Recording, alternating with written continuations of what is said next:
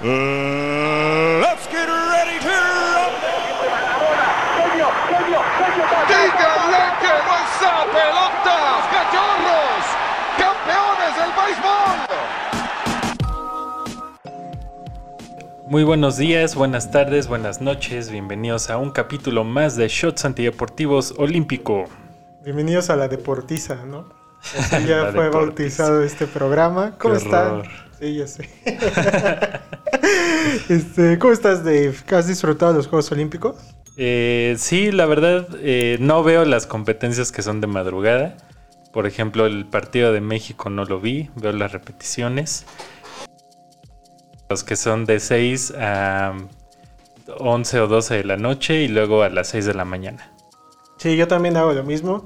Un par de veces me he desvelado, por ejemplo, viendo el béisbol, el softball, eh, tiro con arco, pero son contadas las veces en las que me he intentado dormir tarde. La verdad es de que intenté eh, ver el partido de México-Brasil. Eh, intenté dormirme antes de las 10 de la noche para más o menos dormir 6-7 horas e intentar despertar a las 3 de la mañana para ver el partido y dormir un lapso bien de tiempo. Ujú. Fracasé. Y lo tuve Sí. que ver y así ya en repetición en la mañana.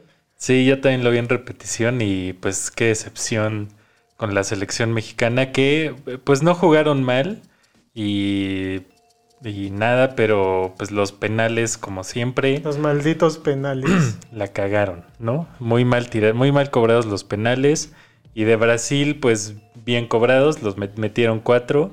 Pero Brasil no es este no se sintió, sabes, este esa esa magia. Al final sí hubo dominio de parte de Brasil, pero no no era Neymar, no era Hulk, los que estaban en el campo como en 2012, ¿no? O sea, no no se sintió como esa misma vibra. También de parte del la seleccionado mexicano, pero este capítulo no va a ser de fútbol. No vamos a hablar de fútbol en los Olímpicos porque lo que usted menos quiere saber es de fútbol en los Juegos Olímpicos. Sí, hay muchos deportes que, que la gente ve cada cuatro años, como para hablar de fútbol que puedes verlo cada ocho días, ¿no? Sí. Y este, sí, o sea, hay, hay deportes como, pues es la verdad, en parte también que no los pasan, ¿no? O sea, un mundial de atletismo llegan a pasar nada más las pruebas principales o... Sí, necesita ser muy clavado. Sí, eso. sí, para, para, o esgrima, ¿no? Cosas de ese tipo que solo ves ahí en las Olimpiadas. Y eh, desafortunadamente, pues no le está yendo bien a México. Pero eh, recuerde que vamos a tener dos capítulos esta semana también. Y en el, de la, en el siguiente capítulo vamos a hablar de los mejores y los peores eh, papeles de México en los Juegos Olímpicos. Sí, así que espere ese capítulo el lunes. Ahorita tiene su tradicional Shots Antideportivos de los jueves, en el que, David, ¿quieres decirle a la gente de qué va a ser este capítulo?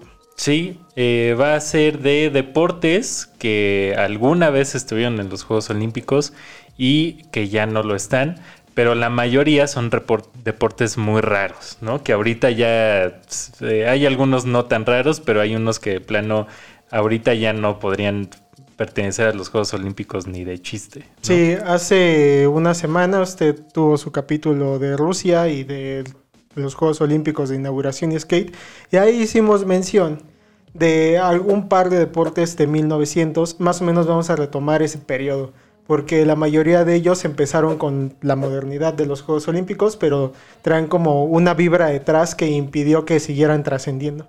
Sí, sí, aparte eran deportes, la mayoría como muy, pues justo de esa época, ¿no? Como que no había todavía el profesionalismo de hoy y, eh, o sea, se hacían como de, de otros elementos para poder desempeñar ese deporte como el dinero.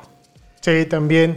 Y para abundar un poquito más, este capítulo lo vamos a dividir de cierta forma en un par de deportes al principio. Va a tener su tradicional corte y después vamos a cerrar el capítulo hablando también de los mismos. Así que no espere que estemos hablando de los Juegos Olímpicos de Tokio en esta edición. No, sí, para eso, por eso les dije lo del capítulo de la siguiente, eh, bueno, de esta semana, que ahí sí vamos a hablar un poquito más de los juegos, de México y etcétera, porque pues también hay que ver qué pasa, ¿no? Con, con todas las medallas que faltan.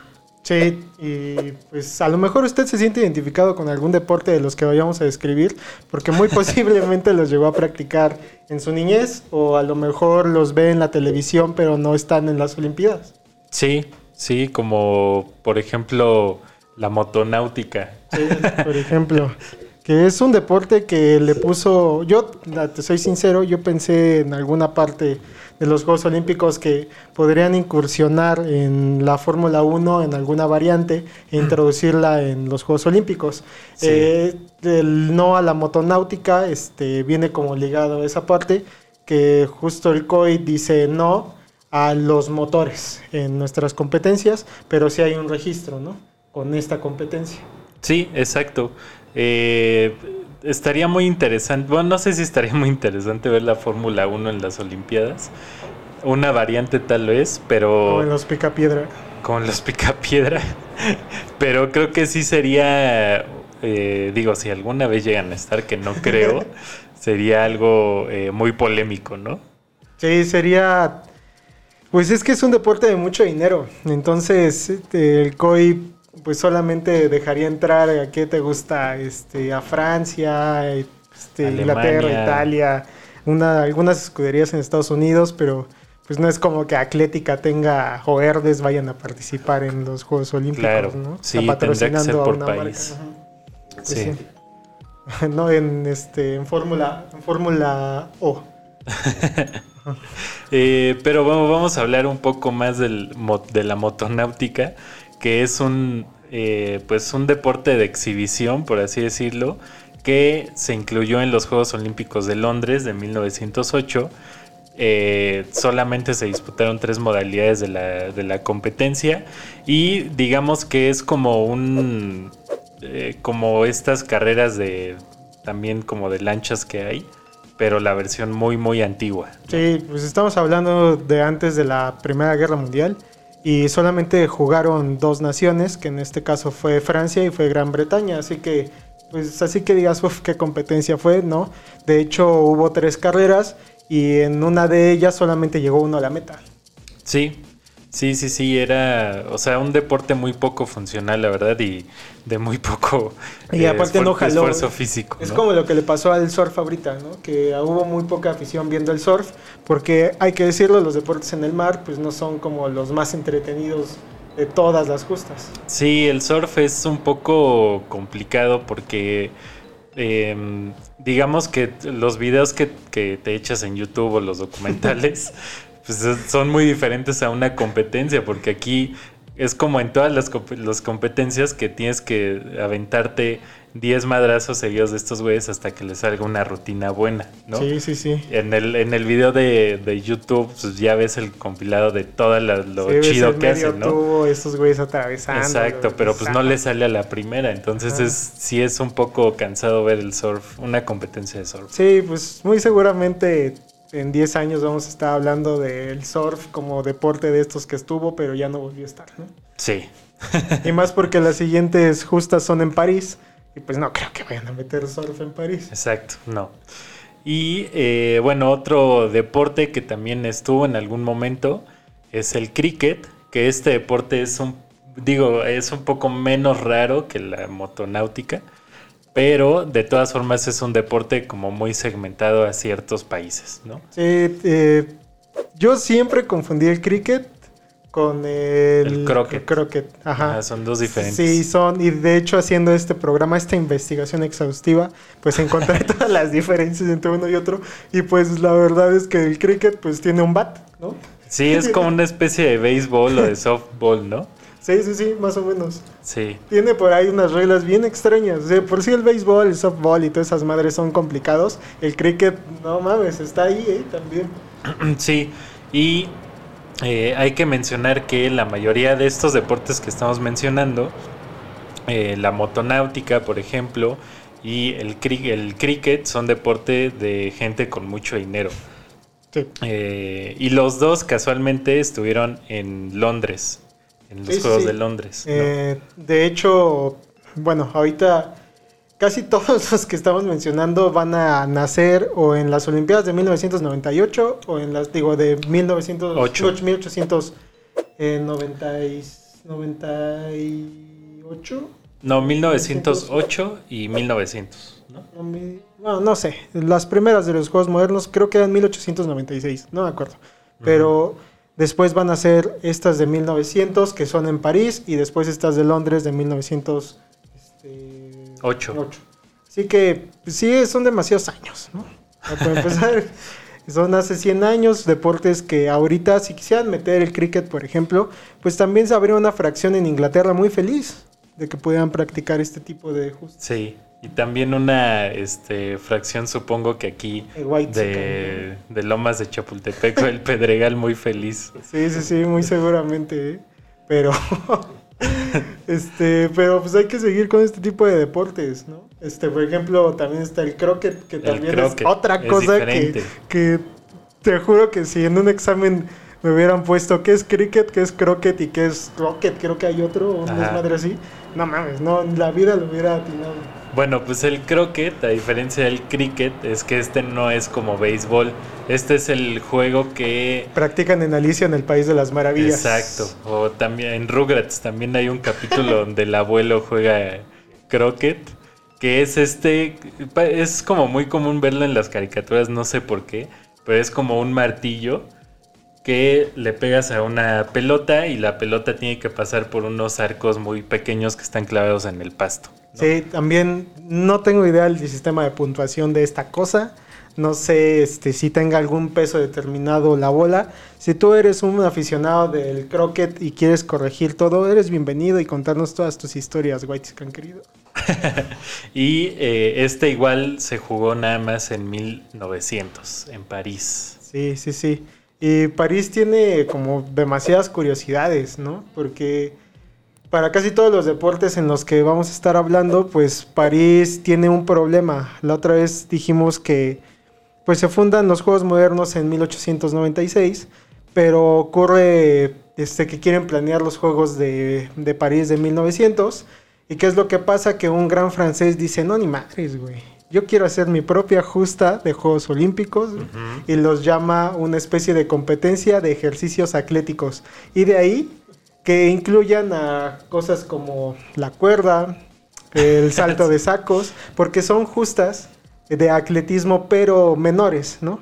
Entonces, por eso van todos estos Juegos Olímpicos a París de 1900 y pues la gente como que dice, ah, huevo, puedo practicar sin ser un profesional. Y por eso Sí. tardan también cinco meses esos Juegos Olímpicos. Así que a eso se debe que en 1900 haya reportes tan extraños o tan extravagantes o que usted en un campamento que haya ido, si es scout, seguramente lo sabe hacer. Sí, sí, sí, sí, hay juegos que se volvieron muy comunes o muy, como dices, muy de escuela, como muy de niños, que en ese momento los incluían en los Juegos Olímpicos.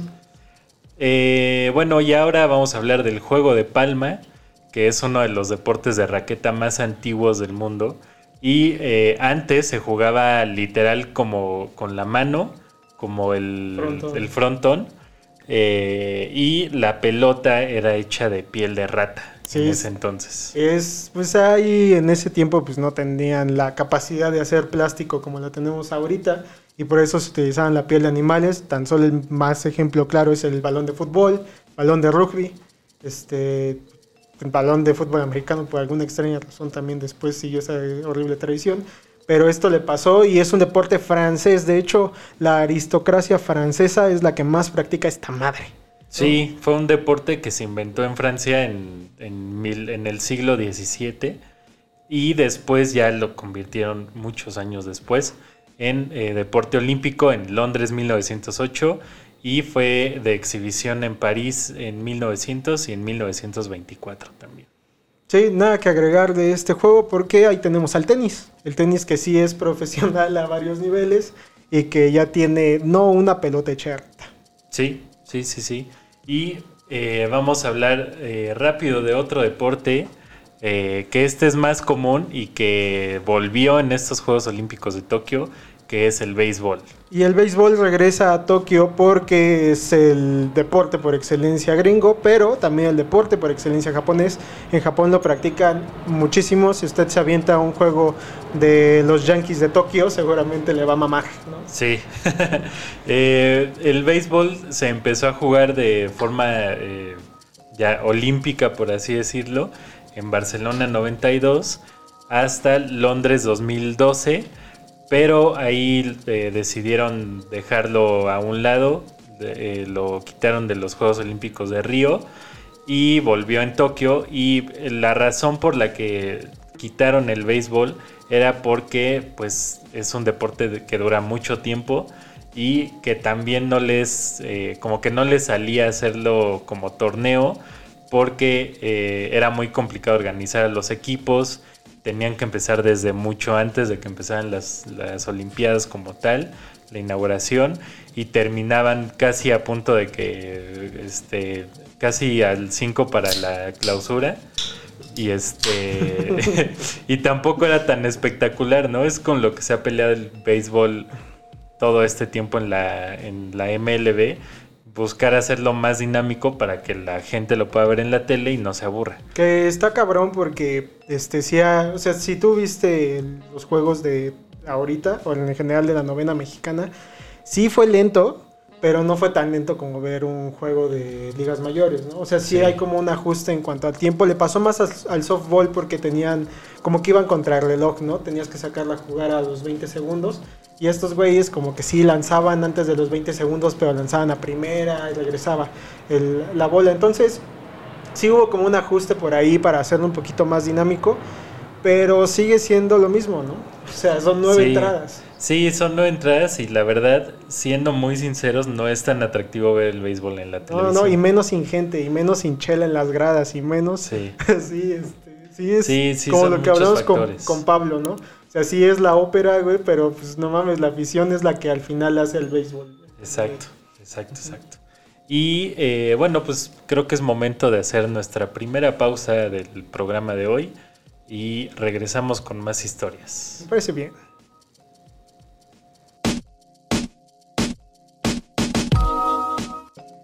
Estamos de regreso amigos, Eh, espero que se hayan servido un mezcal tierra firme, como nosotros en este momento. Salud. Salud. Pueden seguirlos en eh, Instagram como Tierra Firme-Mezcal, en Facebook como Tierra Firme 20. Y recuerden también que deben de seguir a eh, Casa Capital. Pueden ir a comer ahí, están muy chidos los tacos de, eh, de ribeye. En República de Cuba, esquina con Allende. Síganlos en Casa Capital-Centro. Sí, usted recuerde que puede ir a escuchar los capítulos de Shots Antideportivos a ese lugar, así que no se pierda de todo lo que hemos venido haciendo en Casa Capital. Perfecto. Pero pues hay que seguir hablando de los Juegos Olímpicos, los Juegos Olímpicos que nos han cautivado con muchas escenas memorables en esto de Tokio 2020, que estamos en 2021, pero pues ya no importa. Eh, pero también escenas memorables que nos han regalado los Juegos Olímpicos desde 1900. de- Es correcto, como cuando se jugaba la- el juego de tirar la cuerda, por ejemplo, que eh, es un juego muy común entre los Boy Scouts y entre las personas que van de día de campo. Literal, Que yo es- nunca lo he practicado y siempre me he quedado con las ganas. Y yo creo que es un gran deporte, güey. Me, me encantaría verlo a nivel profesional. yo estoy casi seguro Que sí lo que sí lo A lo mejor, eh, practicamos a lo mejor, alguna a lo vez. mejor. En algún algún este alguna excursión que fuimos recuerdo haber jugado eso. Es que eh, suena de verdad a algo que, que sí diría, güey, que está bien increíble porque al final, cuando terminan jalando a todos, el que está hasta adelante cae al lodo, güey. Sí, sí, exacto. El chiste justo es humillar a tu rival tirándolo al lodo, ¿no? Eh, bueno, el- en este caso, en, el- en los Juegos Olímpicos no había lodo de por medio, pero sí había una, como una meta, digamos, que tú tenías que jalar la cuerda, jalar al resto del equipo y si pasaban cierta marca, ya eh, te daban el punto, por así decirlo. Y eh, la mayoría de los que participaban en el equipo de tirar la cuerda eran luchadores o eran gente que se dedicaba como a, eh, pues sí, lucha grecorromana o alterofilia o cosas así que Lo tenían de mucha incluir fuerza. en el pentaclón, güey. En el pentaclón al final, los dos, los últimos dos que lleguen, no importa que hayas tú llegado antes, que se tenga que aventar esta justa para que ya sea así definitivo, güey. La última, el último gran esfuerzo, güey, físico. Sí, ojalá, ojalá lo pusieran en, en Tokio, lo hubieran puesto en Tokio y lo pongan en París, ¿no? Y si no van a tener otra oportunidad para Los Ángeles en Estados Unidos. Y ahora vamos con una disciplina que a mí me intrigó mucho y que a mí me gustaría ver eh, ahorita porque está muy cabrón. A mí también. De hecho, este creo que hay varios. em, varias disciplinas de todo lo que venimos hablando. Que digo, pues está bien que estén o no estén, ¿no? O sea, ya en general. Pero esta en, en definitiva, creo que te exige que Michael Phelps nos hubiera regalado Sí. una exhibición increíble. ¿Y por qué chingados la quitaron, güey? Sí, está muy chida porque es natación con obstáculos. Y no cualquier es obstáculos. A lo mejor usted sigue pensando que es como en, en el atletismo que van brincando vallas. No, aquí recordamos que estamos hablando de 1900 y que tenían que nadar por debajo de barcos o de lanchas. Eso está chido, güey. Eso sí, Sí, deberían de haberlo. o sea, sí, les ponían literal así barcos en, en el camino y tenían que, en algunos tenían que pasar por encima del barco y en otros tenían que nadar por debajo del- de los barcos y eh, también ponían un poste que tenían que Subirlo. que subirlo. O sea, era una carrera de 200 metros con obstáculos. Está bien chingón. Eso sí es un deporte olímpico. Sí, nadando. Como un triatlón. como triatlón, pero con, o sea, literal en el río, pero les ponían que saltaran el, El barquito. el barco, o nadaran por debajo de él, o ponían un tubo y tenían que subirlo. Sí. Sí, Sí, sí, es un juego digno de a lo mejor no... Ahorita sé que los Juegos Olímpicos todo el mundo es muy delicado y que a lo mejor podemos dañar susceptibilidades al meter este tipo de disciplinas, pero hexatlón, si hay algún hexatlón que nos esté viendo en este momento, deberían de proponerlo para el guion de la siguiente temporada Sí. y que Rosique narre esto. sí, pues eh, Rommel Pacheco, por ejemplo, era del hexatlón, ¿no? Él podría implementarlo. Y eh, bueno, vamos a seguir con otro que no es tan raro, pero es un deporte que se puso como muy de moda en los 70s y es el hockey sobre ruedas. Sí, este, a lo mejor nuestros papás hubieran querido que esta disciplina trascendiera, más en Estados Unidos, porque sí era como un pedo más de, güey, vamos a andar en patines. Ahorita hay una gran cantidad de TikToks muy chidos de güeyes que siguen practicando este tipo de cosas. Ah, no, la guaruca. La guaruca. El juego de pelota encendida. Ajá. Sí, sí, sí. Y ahorita, pues era un deporte pues, en patines, el mismo concepto en el hockey. El hockey sobre hielo, pero en patines. Que siempre que tengo la oportunidad de decir esto lo digo, que yo practiqué hockey sobre ruedas. Qué bueno, porque yo no sé patinar. Lo practiqué en la primaria, era parte del equipo de hockey sobre ruedas de la primaria. Eh, por ejemplo, si usted quiere ir a practicar este deporte, puede ir a velódromo. No sé si ya está abierto o no, pero ahí practican ese tipo de cosas. Sí.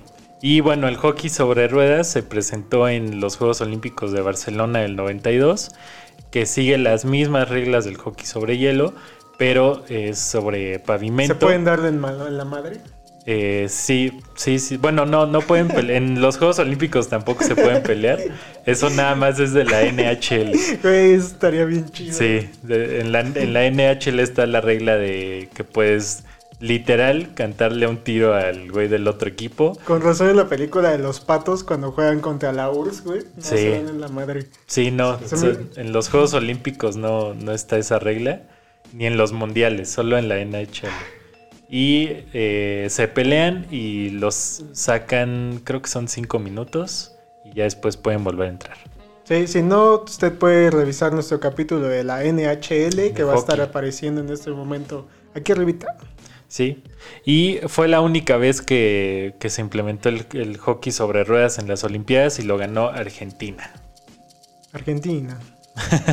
que ahorita enfocaron una cucaracha, ¿no? Mientras estaban jugando, quién sabe qué. Ah, Era sí. como handball, ¿no? Creo que lo que están jugando. Sí, Ajá. sí, enfocado. Así de bueno estaba el partido de Argentina. Y eh, vamos con otro deporte que este se llama la cane. Bueno, no sé si se pronuncia así, eh, debe ser como francés, la can o algo así. Pero es como la esgrima, pero en vez de tener eh, las espadas, tienen bastones. Tenemos una gran cantidad o una este, cantera de este, policías en México que podrían haber concursado en este tipo de desmadre. Bien lo mencionas, este, es como la esgrima. Básicamente es lo mismo, pero le dan una macana a los cabrones para que se den en la madre. Sí, sí, sí, sí, que según yo sí hay como, es que sí es parecido a la, a la esgrima, ¿no? Hay como Sí, hay imágenes muy viejas que, que justo, que es como, sí, como que traen un bastón, por así Sí, decirlo. si eres aristócrata, seguramente Exacto. sabías hacer este, algo con tu bastón. No nada más te lo llevabas de mamador, ¿no? En esa época era para defenderse. Pero este deporte es digno de reemplazar al esgrima porque ya el esgrima también está lleno de reglas y de cosas que le quitaron mucho atractivo. En lo personal, o sea, yo sé que a lo mejor si eres esgrimista y me vas a matar, pero este en lo atractivo yo creo que ya le dista mucho este desmadre que le han venido quitando al esgrima poco a poco. Sí. Y eh, vamos a pasar con otro deporte. Bueno, si se puede llamar deporte, yo creo que es más bien como, no, no sé qué sea, es una actividad, pero es trepar la cuerda. Trepar la cuerda que usted lo puede recordar en deportes gringos y en todas las películas donde el niño gordo no se quiere subir a la cuerda. Es más difícil de lo que parece. Sí, es muy Eso difícil. Hay que aclararlo. Eh, yo pienso que sí debería seguir siendo una competencia olímpica y nada más para que lo aclaremos. En esas justas eh, subían de 7 a 8 metros, nada despreciables, 7, 8 metros. Estos güeyes, la verdad es que tenían un gran esfuerzo y cuentan o dicen los que saben en esa época, estaba prohibido en las reglas olímpicas ponerles un billete hasta arriba para que se esforzaran mejor, güey. sí, sí, pues también lo pueden ver en la prueba final de Ninja Warrior. Ándale, sí, sí, Tienen sí. que subir es más, la- tiene- el monte Fujimori, o no sé cómo se llaman. Ajá. que te- yo insisto, se me hace. Yo odio subir la cuerda en general. Creo que es de las cosas que más me cagan en el mundo, güey. Sí, es muy, muy complicado.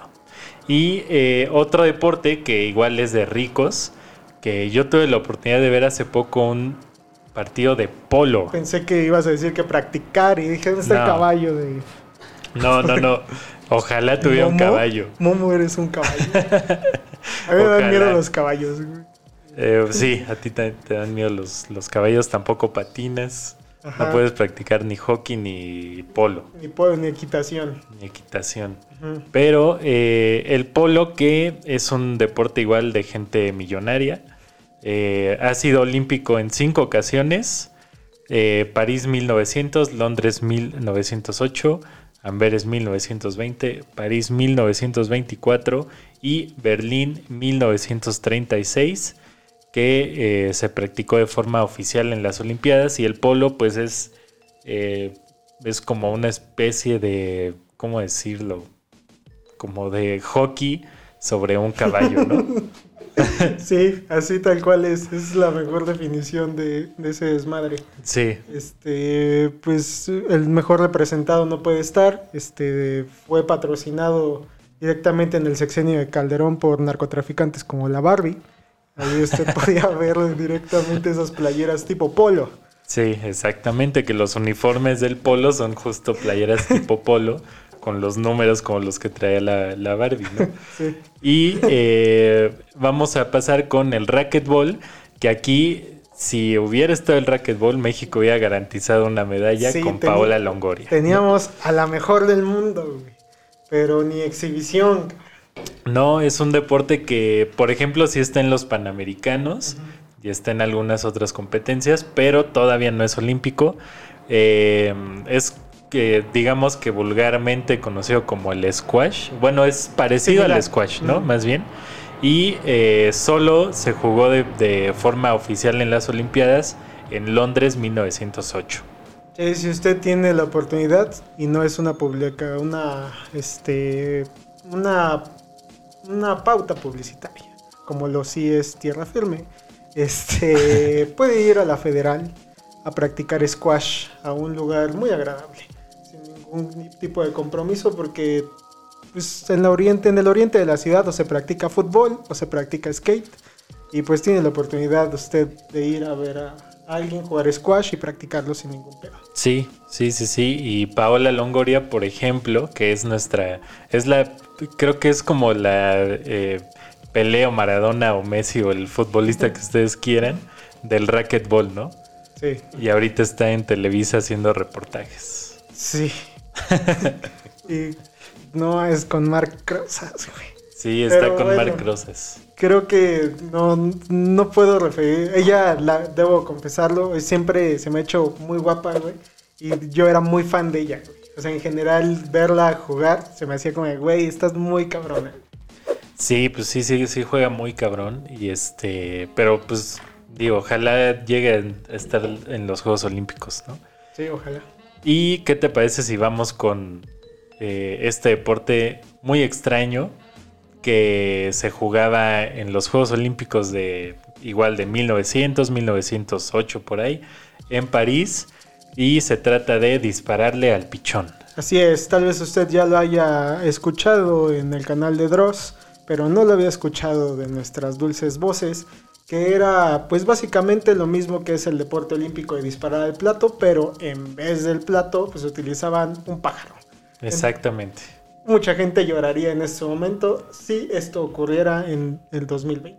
Sí, pues eh, tan solo recordar la inauguración de, de este de Seúl 1988, Con las palomas. donde soltaron palomas muy cerca del pebetero y las palomas se incendiaron. Sí, y usted recordará en esta inauguración que emblemáticamente se pusieron imágenes de palomas en todo el estadio. Sí, sí, a partir de ahí ya no usan animales eh, vivos para, ¿no? Para cualquier cosa. Para cualquier O cosa. sea, sí está, sí está mal. O sea, por donde lo veas, al final se murieron más de 300 animales en esta justa. Exacto, exacto, exacto. Se murieron más de 300 aves. Y se practicó una vez, güey. Y solo una vez, o sea, imagínate, eran muy buenos, ¿no? Entonces, para el, para el dispararle O al sea, una pichón. época en la que estaba más acostumbrado a disparar, ¿no? El mundo Exacto. en general. Sí, eh, de hecho el ganador eh, derribó 21 palomas. Mm, yo no creo poderle dar ni a una, güey. No, Sí. está muy cabrón y también un deporte muy horrible. Eh, y vamos con el último, que este yo creo que es el más bizarro de toda la historia Pero de los también Juegos es, Olímpicos. pero es uno que tal vez puedas decir muy atractivo, ¿no? O Sí. sea, sol- solucionarían muchos... Bueno, la descripción de este deporte es este, un duelo de pistolas. Y cuando empecé a leer el titular de esto, inmediatamente me remitió al viejo este. Sí, Pero- claro. Pero me equivoqué. Porque no se trata de, no se trata de esto. Sí, es lo primero, eso es lo primero que pienso, ¿no? Sí. En- Entonces sí me gustaría aclarar esa parte, porque cuando uno piensa en duelo de pistolas, dices, güey, se enfrentaron uno contra uno, güey. Así, México, Estados Unidos, Estados Unidos, Rusia, Ucrania, Rusia, güey. No mames, qué duelos, güey. Qué duelos con pistola, pero no, no. Sí, no, no, no eran tan salvajes como, como pensábamos. Resulta que eran, eh, o sea, le, le tenían que disparar a un eh, maniquí, ¿no? Sí. Se ponían una careta completa, este, una serie de protecciones, estaban dentro de cabinas y les ponían un maniquí a cierta distancia y tenían que disparar. Pero no disparaban una bala, que eso sería todavía más salvaje. Disparaban una bala de cera, que es, como dicen en toda nuestra exhaustiva investigación, el precursor del paintball. Exacto, sí, sí, sí, era, eh, digamos que este deporte se fue transformando, ahora también vemos tiro a una diana, ¿no? Eh, pero en ese entonces, eh, pues sí, era como un maniquí, eran balas de goma y ellos igual estaban como súper protegidos, ¿no? Pero, este, sí, yo también cuando lo leí, lo primero que pensé fue dos güeyes disparándose. Sí, es que hubiera estado increíble. güey. O Sí, sea, hubiera- imagínate nada más en la tensión previa a la este, Segunda Guerra Mundial en Berlín 1936, güey. No mames. Todo, Sí. todo hubiera sido horrible. Sí, sí, sí. Y eh, algo como curioso fue que en Sydney 2000 eh, hicieron una encuesta para ver qué deportes regresaban de este tipo y este deporte de tiro de duelo de duelo, de, duelo a pistola tuvo un 32% de votos que pedían que regresara. Así es. Entonces la gente está más a favor de este tipo de cosas de lo que usted piensa. Tal vez una última mención honorífica sería a la pelota vasca. O mejor, mejor dicho, este, lo que viene siendo el high alai. Que Exacto. también fue uno de los deportes que se practicó en su momento. Solamente incursionó una vez como olímpico, como high alai, y obviamente lo ganó España. Y también vino como exhibición a México. Se practicó en 1968 y me parece que en Barcelona también hubo exhibición de este deporte. Pero pues solamente hay un campeón que es España, pues, por obvias razones, ¿no? Sí, Este comentario le gusta a Miquel Arreola, que él es un practicante de la pelota vasca. sí, que hasta la fecha usted puede ir a ver eh, juegos de pelota vasca ahí al frontón de México.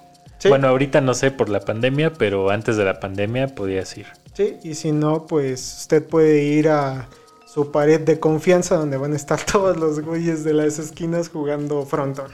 Sí, nada más que sin el, Sí, sí, la- esa el guante este, La ¿no? madre raqueta o quién sabe qué es esa madre. Es de Hayalai, justamente. Sí. Pero eh, bueno amigos, estos fueron algunos deportes raros que se practicaron alguna vez en los Juegos Olímpicos. Otros eh, de los que estamos a favor de que regresen, otros que no. Como La pelota vasca, La por pelota ejemplo. vasca, por ejemplo. el- la natación con obstáculos también estaría El tiro chingón. con pichón, güey, El también. tiro de pichón. Eh, a lo mejor ya con, con plato puede ser, no con necesariamente con, el un- pichón. con- al tiro a dron, güey. Así un güey dron, que, exacto. que maneja el dron a 350 kilómetros por hora y tú, ¡pum! que dar. Sí, estaría muy chido. Eh, pero bueno, amigos, este. Ponte en esa idea, ¿eh? Se dijo primero. sí. Eh, estos fueron los deportes raros de los Juegos Olímpicos. Habían más de los que pensé. Sí, yo verdad. también. Yo pensé que este, nos íbamos a quedar como ligeramente cortos y decir el salto de rana, este, la carrera de sacos, algo así, pero pues estos están bastante atractivos, eh, como la carrera de natación la- Sí. con obstáculos. Yo creo que es algo que tendríamos que seguir y seguir impulsando en las academias, este, ¿cómo se llama? De Nelson Bar Nelson, la que es dueño, este, el güey. De Sí, Nelson Vargas. Tendrá que implementar ese cabrón, ese tipo de cosas Sí. ahí, estaría bien chido. Y pues nada, señores, este, estos fueron las anécdotas de Tokio. Y antes de despedirnos, tenemos que hablar de algo todavía más importante que las Olimpiadas, y es que el América ya regresó a jugar. Exactamente, volvió la Liga MX, que ahora se llama Grita México Apertura 2021. Quién sabe quién sea el cabrón que se le ocurren esos nombres, güey. Pero no mames, que invitarlo. Invitarlo para A que dé Arreola, ¿no? Una explicación. Miquel, tú sabes que esta es tu casa. Eh, y el América, ahorita no me acuerdo en qué lugar va, creo que va en sexto, ¿no? va en séptimo. Producción En de séptimo, en séptimo lugar. Este, mm, pues está como siempre empieza el torneo. Eh, ganan un partido este, las Chivas, pierden otro, el América empata uno, gana otro, los Pumas pierden uno y empatan otro, Y lo Cruz importante Azul aquí va es que perdiendo. Pumas sigue sin calificar, aunque sea la jornada 2. Este, prometieron por ahí un jugador de los Pumas que va a ser campeón. Está pendejo. Un brasileño, ¿no? Ajá, Dineno, creo que se llama. Una No, no, no, no, Bueno, trajeron a unos brasileños y ahí, pero no se ve sabe. tan, no se ve tan prometedor el, el camino para los Pumas. Eh, Cruz Azul tiene campeonitis. Sí, Cruz Azul. Cruz Azul tiene ahí una camita de 23 años que puede Sí. aprovechar sin ningún pedo. Sí, creo que si no clasifica, no pasa nada, na- nadie lo va a criticar.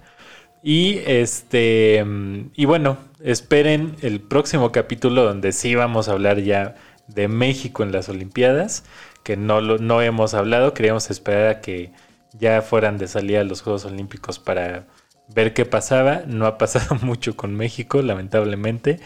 Eh, pero ahí sí ya vamos a profundizar más, profundizar más en, en el tema.